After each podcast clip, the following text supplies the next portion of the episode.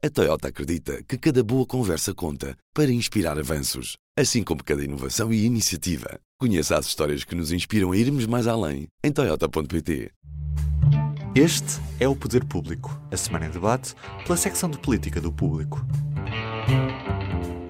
Sónia Sapage, Helena Pereira, São José Almeida. Eu sou Ana Sá Lopes e este é o Poder Público. Estamos a gravar a hora do almoço de quinta-feira, dia 25 de fevereiro. O Presidente da República acabou de autorizar o novo estado de emergência e insiste que o novo confinamento deve ser planeado. Cito: o futuro desconfinamento deve ser planeado por fases, com base nas recomendações dos peritos e em dados objetivos, como a matriz de risco, com mais testes e mais rastreio, para ser bem sucedido. Por outro lado, o Governo nem sequer quer ouvir falar da palavra desconfinamento ainda que no domingo passado a ministra Mariana Vieira da Silva tenha vindo a dizer que o desconfinamento começará pelas escolas, num fundo à semelhança do que já tinha dito o ministro da Educação. Sónia Zapaz, temos aqui um conflito governo-presidente relativamente à gestão da pandemia? Eu acho que estes dois exemplos que tu dás não quer dizer que eles estejam em conflito. O facto do, do, Presidente dizer que quer um plano para o desconfinamento e do Governo dizer que não quer falar para já em desconfinamento não quer dizer que eles pensem diferente. Quer dizer que hum, o, o, Presidente a fazer pressão para que exista um plano, que, ao que nós sabemos, é uma coisa em que o Governo está a trabalhar. Eu não sei nada sobre, pelo menos eu não sei qual a data em que o Presidente quer que o plano seja divulgado. E o que sei é que o Primeiro-Ministro, para já, não quer falar sobre isso, acha que não é o momento de, de falar em desconfinamento. Eu também me faz, faz-me um bocadinho de confusão, já temos falado sobre isso, a forma como nós estamos aqui sempre a dizer quando estamos desconfinados, o, governo tem de confinar, depois, quando estamos confinados, o governo tem de desconfinar. Isto é tudo, a sério, é uma coisa, parecemos uh, esquizofrénicos, é uma certa esquizofrenia. De qualquer modo, isso também não significa que eles. Não... Eu acho que, em, em, geral, eles estão muito concertados e vão falando muito sobre os assuntos. Uh, acho até que este, este lado do presidente pressionar o governo a fazer uma coisa que, na verdade, o governo já está a fazer. Enfim, não sei se é mais eh, arte, se é outra coisa. Um, o que não quer dizer que eles não diverjam sobre outros assuntos, ou, ou, mesmo sobre a forma, o plano para desconfinar, porque nós de facto não ouvimos o governo dizer nada sobre os, os números, as linhas vermelhas, etc. E o presidente já foi muito claro em relação a isso. Um, podem discordar nesse aspecto, uh, mas eu não, eu, não, eu não sei o que pensam um, e não sei se de facto defendem coisas diferentes.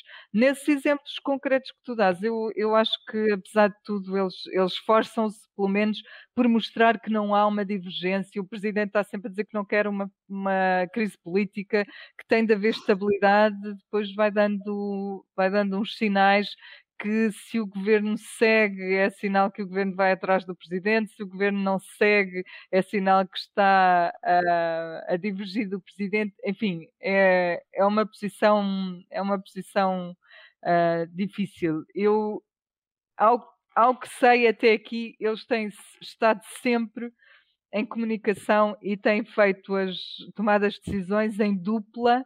Isso é o que sei. Não, não sei se é verdade.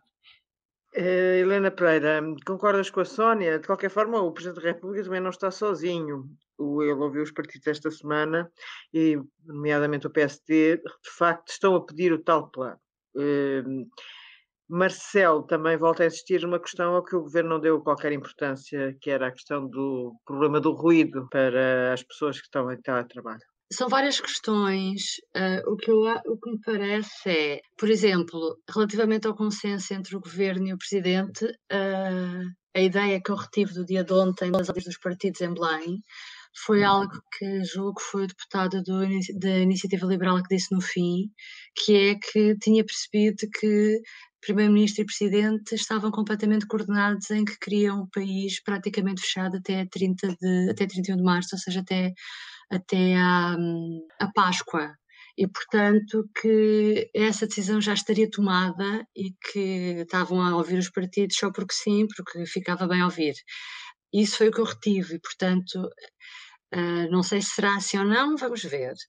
Agora, uh, o que se nota, ainda a tua pergunta agora à parte sobre ruído, é que parece-me última, na última declaração de Marcelo sobre na declaração de Marcelo ao país sobre o decreto presidencial foi a primeira declaração que ele fez depois de reeleito, embora ainda não tenha tomado posse como novo com, em novo mandato, mas foi o presidente que se dirigiu ao país com 60% dos votos. Ele foi realmente muito mais exigente. Ele falou da questão do ruído, falou, pediu que está que ele voltou a existir agora neste decreto. Falou numa exceção para os alunos de Erasmus que também não foi atendido pelo governo e voltou a existir neste decreto. Falou na questão dos critérios que para já ainda não foi atendido um, porque, como a Marta Temida, Ministra da Saúde, dizia esta semana, ainda não é o tempo nem o modo de falar em desconfinamento. Eles estão a trabalhar isso, não querem é alimentar essa ideia para já, que é para as pessoas não irem correr para a rua, porque aliás já se vê que desde que os números estão mais baixos, a mobilidade aumentou nas ruas. Portanto, estava a dizer, uh, Marcelo tem insistido com uh, vários pontos e parece-me que Estou, estou, curiosa para ver o que ele vai dizer hoje, porque parece-me que ele está, depois das eleições, sente-se mais reforçado e com mais capacidade reivindicativa, com mais exigências perante o governo. Um, agora, continuamos sem perceber quais são os critérios mais importantes a serem tidos em conta uh, pelo governo, e há aqui uma coisa, deixa-me só dizer ainda sobre este decreto, Marcelo continua a insistir numa coisa que também ainda não, não aconteceu que é que os funcionários públicos têm o direito, eh, devem ter um, acesso aos dados da saúde para poderem ajudar a fazer rastreamentos, que é uma coisa que pelas notícias percebe que há grande reticência por parte da DGS em aceitar a colaboração de outros funcionários públicos. Marcelo também volta a insistir nesse ponto, porque ele, aliás, é muito, tem, tem, tem, tem, tem vincado várias vezes que é preciso aumentar a capacidade de rastreamento. E há outro, eu ainda aqui sublinhava outra coisa nova, que é, a, a, a Marcelo tem insistido muito também, que, e também estou curiosa para ver se isso vai ser tido em conta, que para desconfinar é preciso uh, ter atenção a percentagem uh, de, de população que vai estar vacinada nessa altura. Uh, soubemos esta semana que a imunidade de grupo só será atingida se tudo correr bem em agosto, uh, mas ah, nesta altura o nível de população vacinada com duas doses é muito, muito pequeno. Portanto, se realmente o governo for junto, atender ao que diz o Presidente e for juntar ao pacote de, de critérios este, eh, percebemos que isto vai demorar muito tempo. Agora, é lógico que há pressão para falar em desconfinamento, nomeadamente quando em Inglaterra se percebe que uh, já há um plano que foi apresentado no Parlamento muito detalhado com, com várias datas-chave para vários setores, em que se percebe que, por exemplo, a restauração vai, vai ficar para o fim, Uh, portanto, há aqui várias coisas, uh, várias coisas uh, que estarão a ser trabalhadas. De Deixa-me só voltar à questão do ruído. Sobre a questão do ruído, parece-me que um, percebeu-se o incómodo na outra semana de, desta questão, quando, quando na conferência de imprensa António Costa foi questionado várias vezes por jornalistas e ele fugiu muito à questão de, de querer alterar alguma coisa na lei sobre o ruído uh, e percebe-se que tem algum pudor ou, ou tem tem algumas divisões na esquerda e mesmo possivelmente no governo, por causa de ir mais longe em, na limitação da, da, das pessoas que já estão enfiadas em casa, porque uma coisa, por exemplo, é tu falares do ruído de obras, outra coisa é falares do ruído que provoca as crianças estarem em casa, estarem seis membros do agregado familiar ao mesmo tempo em casa. É muito complicado, eu percebo. Eu acho que isto também é complicadíssimo. Mexer nisto, Eu hoje estou quase com vontade de estar de acordo com o Presidente, porque tenho aqui obras aqui ao lado que me estão a incomodar imenso. Mas se tu vais acabar as obras, Ouve lá, já acabas com um setor que é dos poucos setores que teve sucesso no ano de pandemia. Mas Eu também não percebo exatamente. o que o Presidente quer, confesso. Exatamente, mas veremos se o Governo poderá, não sei, inventar qualquer coisa só mais, uma medida mais pequena que possa de não alguma forma é confortar é o Presidente da República. Não sei. Mas eu não entendo, não entendo, sinceramente. Uh, São José dava essa explicação na semana passada de que tinha sido uma questão colocada pelo PAN uh, e que era um bocado para dar resposta ao PAN, mas não sei como, tirando a lei do ruído que está em vigor e que não foi suspensa, não consigo entender, mas pronto. Uh, São José Almeida, uh, o governo está então a preparar tal plano, como já escreveste. Que expectativas tens sobre a divulgação desse plano e sobre as suas, vá lá, linhas vermelhas? Bom, eu, indo por partes, eu tanto quanto sei, entre uh, Marcelo Rebelo de Sousa e António Costa não há nenhuma divergência neste momento. As coisas estão todas coordenadas e estão preparadas. Aliás, eu lembro que o primeiro-ministro há 15 dias, o presidente há 15 dias e o presidente há um mês, ainda antes das eleições, disseram que o confinamento era até março. Marcelo falou nisso ainda antes de ser reeleito. O confinamento duraria todo o mês de março. Há 15 dias no Infarmed, o primeiro-ministro disse que era até, até o fim de março e que a Páscoa não ia ser igual, e o presidente disse a mesma coisa. Portanto, a data já toda a gente percebeu que é depois da Páscoa. Que o plano vai ser gradual também já toda a gente percebeu, porque o próprio governo, a única coisa que admite é que a primeira coisa a abrir é as escolas, portanto, as outras irão abrindo. Pronto. O que é que se passa? Eu acho, se queres que te diga, que o governo faz bem em não falar já do plano e nem das datas, certo? Porque o plano, no dia em que for conhecido, começa toda a gente a preparar, a marcar hotéis, a não sei o quê, começa a entrar num ritmo de, de expectativa. Nós ainda temos um mês disto pela frente. Portanto, eu admito que o plano seja divulgado daqui a 15 dias na renovação do próximo estado de emergência.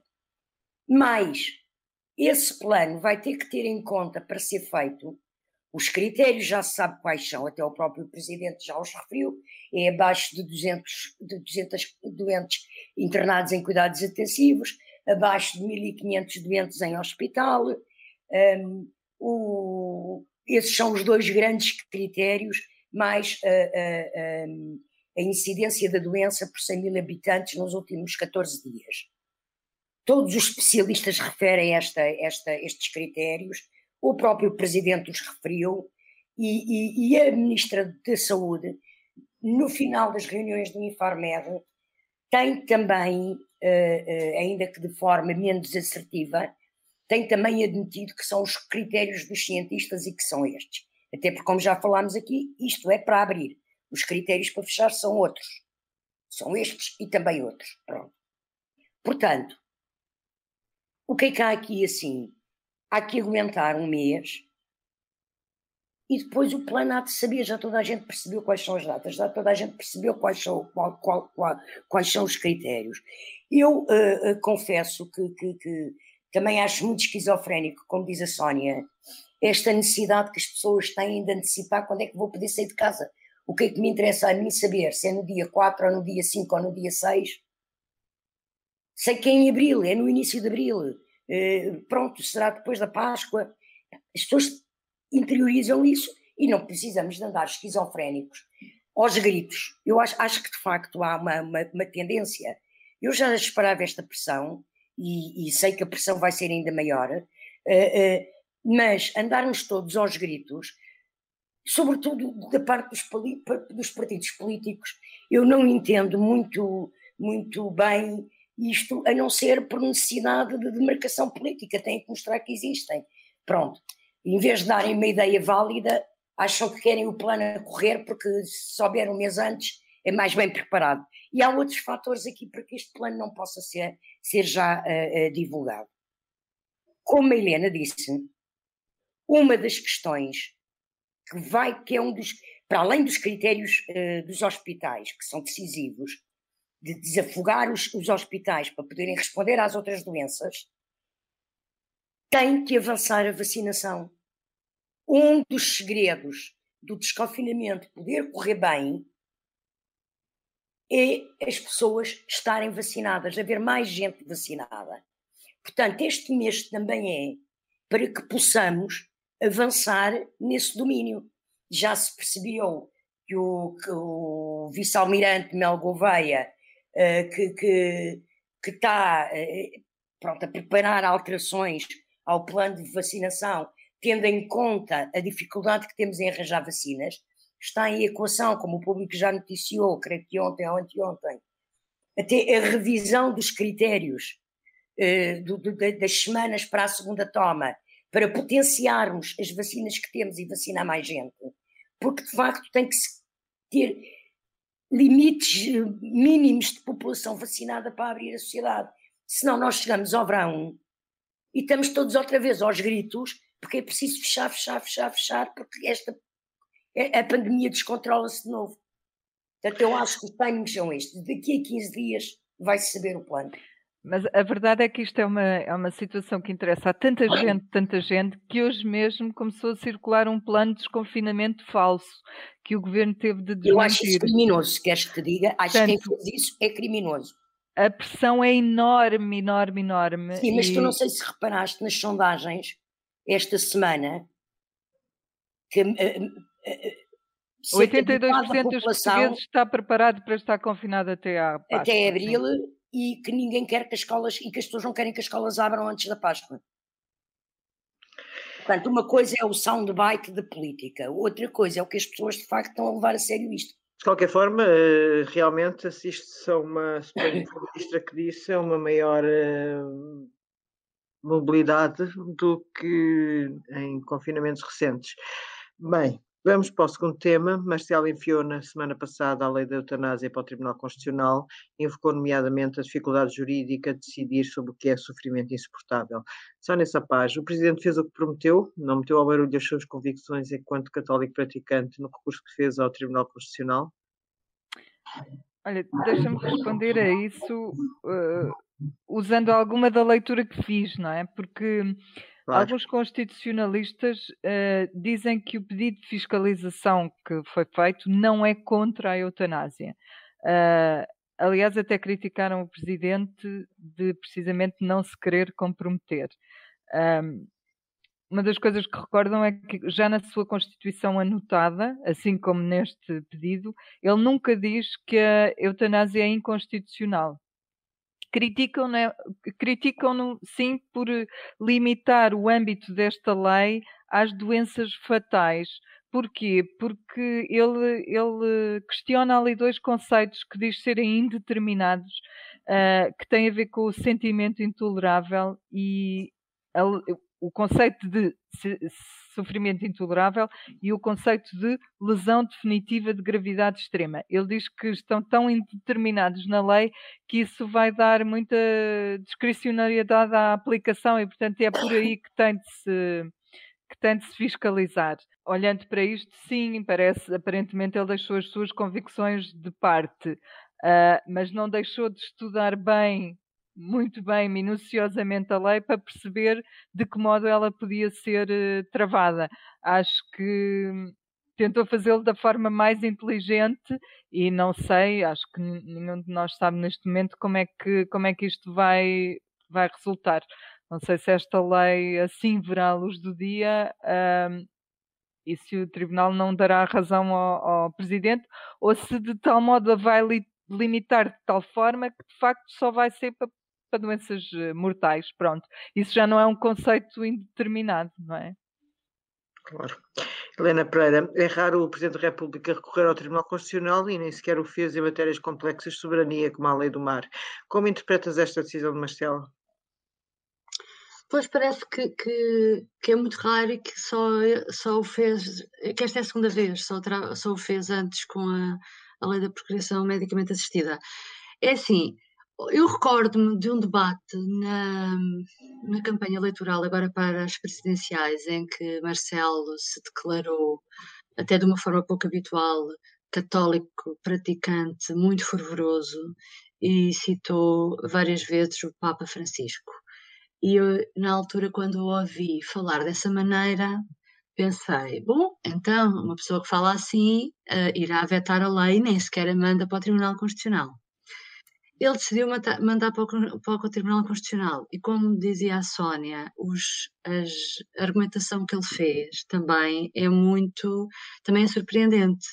O que eu percebo da argumentação dele uh, a minha conclusão que eu tiro, a leitura que eu faço disto é uh, ele quis respeitar a vontade do Parlamento. Ele também tinha dito aqui há muito tempo que eh, teria sempre em conta a maioria do Parlamento né, nas várias leis que promulgasse. Pronto, e nós tínhamos sempre esta dúvida se ele, onde é que ele situaria. E eu, pelo que eu percebo, uh, a vontade dele é respeitando essa maioria do Parlamento. Por exemplo, se fosse, sei lá, se fosse Cavaco Silva, eu estou em crer que vetaria pura e simplesmente e nem sequer mandava para o TC.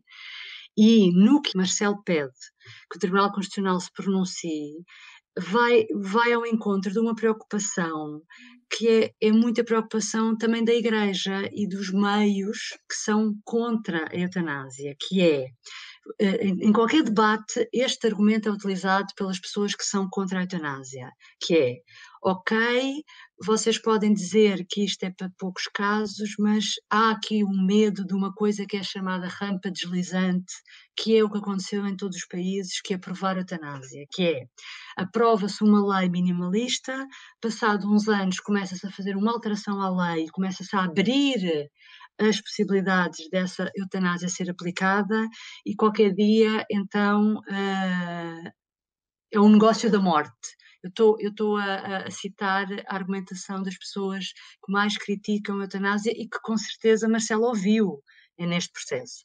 Portanto, quando ele pede ao Tribunal Constitucional que se pronuncie sobre o sofrimento extremo, uh, parece-me bem. Por um lado, ele está então a dizer faça-se jurisprudência sobre o que é que é o sofrimento extremo, e, e para o futuro é importante que o Tribunal Constitucional, uh, se ele, mesmo que se a lei venha a ser aprovada agora, na sequência deste processo ou mais tarde, é importante que haja jurisprudência sobre esta matéria, que realmente é muito sensível e devemos aprender realmente com as coisas que correram menos bem em alguns países que aprovaram. Portanto, uh, uh, sim senhor, mas também é possível que se os pontos que Marcelo levanta forem declarados inconstitucionais, que mesmo os deputados que votaram pela aprovação da eutanásia, e ouvindo Isabel Moreira que eu ouvi a reação dela a isto. Percebe-se que entre as pessoas que são a favor desta lei consideram que será possível melhorá-la ainda mais e porque eles também não querem que se entre para essa rampa deslizante. Aliás, João-se medo. Falaram muitas vezes sobre isto e, portanto, a nossa lei eu já acho que é muito cautelosa e, e, se houver aqui algum chumbo do Tribunal Constitucional, parece-me que ainda será possível, mesmo assim, virmos a ter uma lei de eutanásia mais uh, circunscrita, mas eu acho que os proponentes ou os defensores da eutanásia não vão desistir ou deixar cair o assunto e acho que estão na disponibilidade de trabalhar a lei de maneira a que se consiga uh, ultrapassar.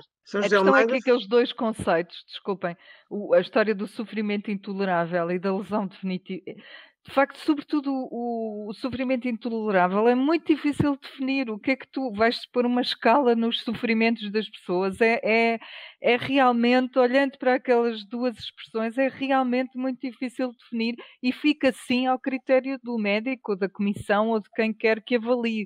Uh, acho que é com isso que ele está preocupado e, e não vejo solução fácil para essa, para essa questão.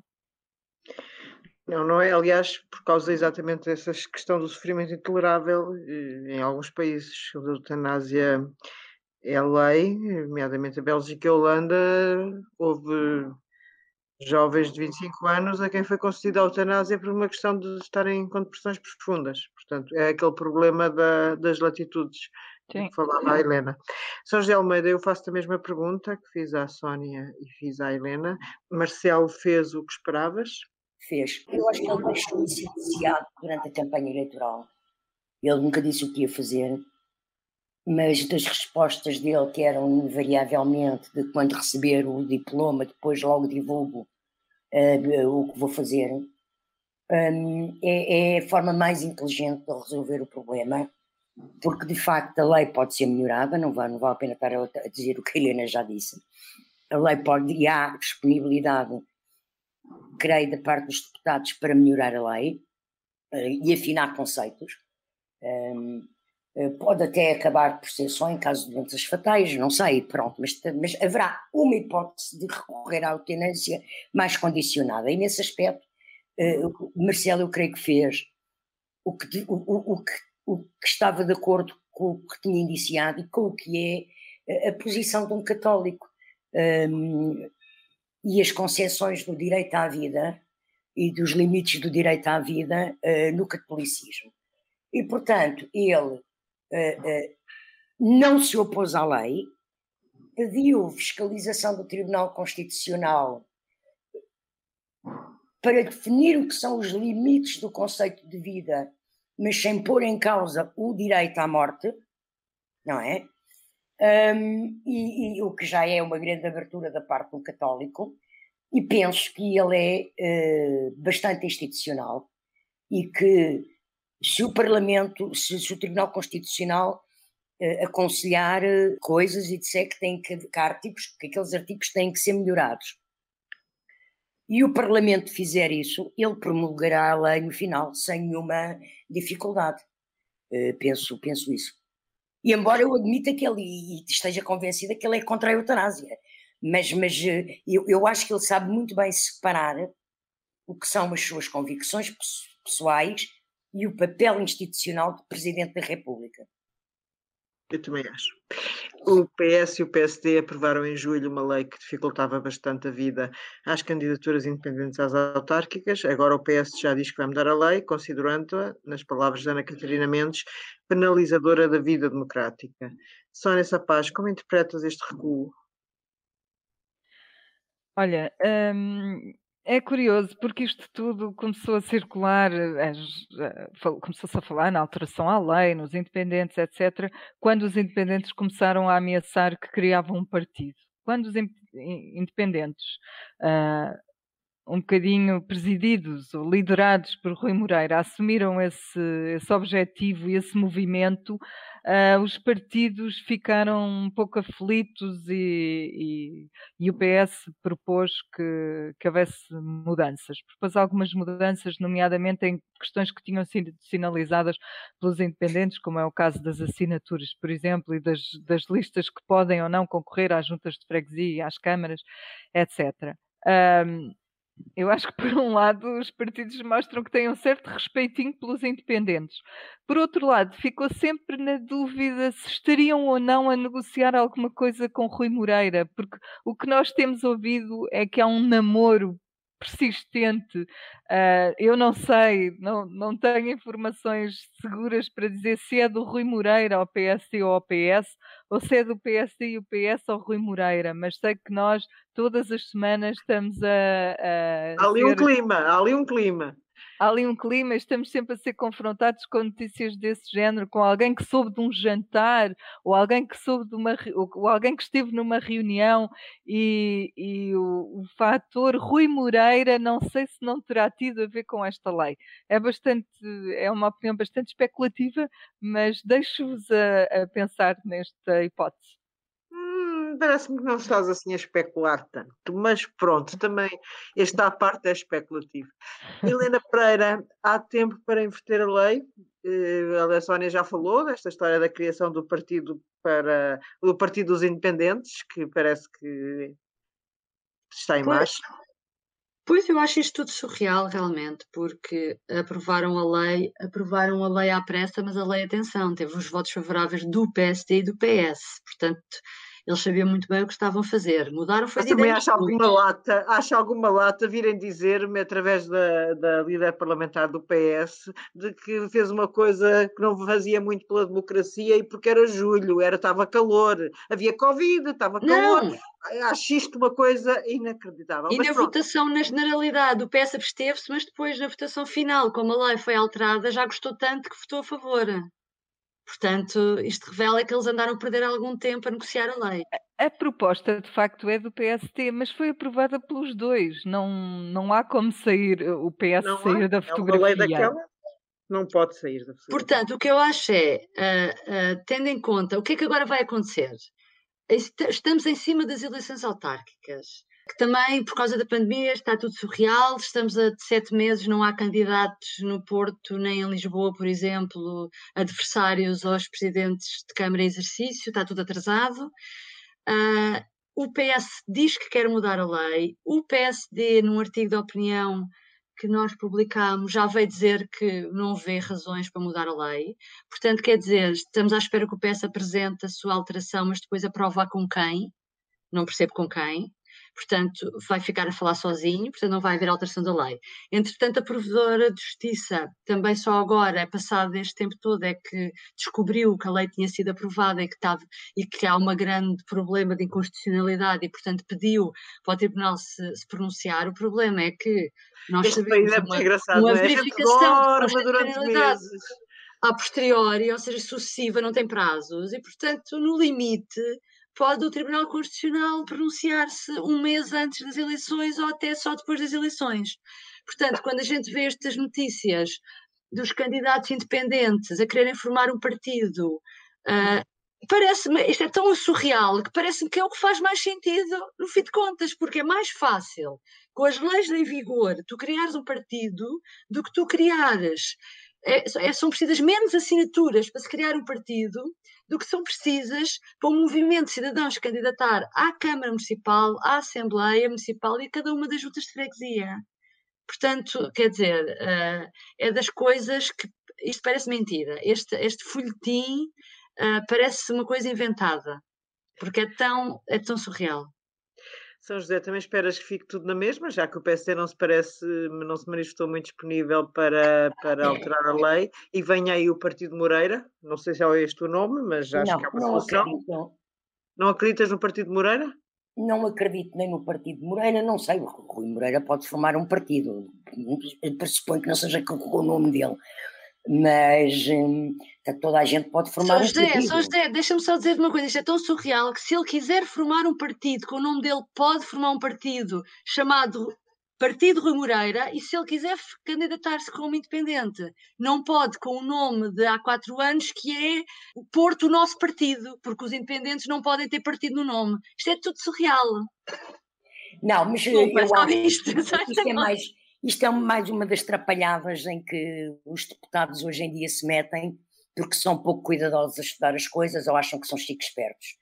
Um, porque, quer dizer, uma líder parlamentar de um partido que é governo depois dizer que se enganou e que não percebeu que estava a, a, a cercear direitos políticos aos cidadãos, quando a Constituição permite as candidaturas de independentes, não é depois uma lei subsidiária, mesmo uma lei eleitoral, que o pode proibir. Uh, como esta faz aquela, aquela marosca de que candidatam só uma junta, podem se candidatar à Câmara e à Assembleia Municipal, mas só podem candidatar a uma junta. É um disparate absoluto, não é? Que é para dar menos lugares a independentes na Assembleia Municipal por causa das inerências do, do, dos presidentes de junta. Uh, esta chique espertice é uma das coisas que envergonham a democracia portuguesa, infelizmente acontecem várias vezes. Eu acho que isto vai ser revertido, acho mesmo, e penso que estas alterações estarão, estará até a demorar e que estará a ser negociado entre PS e PSD, admito que esteja já a ser negociado, estas alterações, junto com as outras alterações à lei eleitoral autárquica, que têm que ser feitas para eleições em pandemia mesmo sem mexer na data das eleições, tem que ser aprovado na lei eleitoral autárquica o mesmo tipo de, de, de, de condições que foram dadas um, nas presidenciais, porque são leis independentes. Para vigorar uh, as mesas em mobilidade, o voto em mobilidade, a descentralização de mesas com menos eleitores, com mil em vez de 1.500 eleitores por mesa, todo o desdobramento que foi feito uh, nas presidenciais tem que ser novamente introduzido nesta lei também. E, portanto, eu penso que isso será tudo feito em conjunto. Pode ainda demorar não sei quanto tempo, mas irá ser feito a tempo das eleições decorrerem. Seis meses ainda dá muito tempo para um processo legislativo. São José é otimista, é um prazer. Eu sou, porque eu lá eu acho que as pessoas têm bom senso, não é? Quer dizer, eh, eu acho, acho que os deputados... nem sempre está muito distribuído, mas pronto. Uh, pronto, esperemos que no PSD haja bom senso em relação a isto. No PS lá já descobriram que fizeram porcaria. Uh, o PSD também leva mais ou menos, mas se calhar também vai perceber, porque a realidade obriga-os a isso, não é? Ok, obrigada. Às três, o Poder Público volta para a semana e até lá. Até, até para a semana. semana. Adeus. O público fica no ouvido. A Toyota acredita que cada boa conversa conta para inspirar avanços, assim como cada inovação e iniciativa. Conheça as histórias que nos inspiram a irmos mais além em Toyota.pt.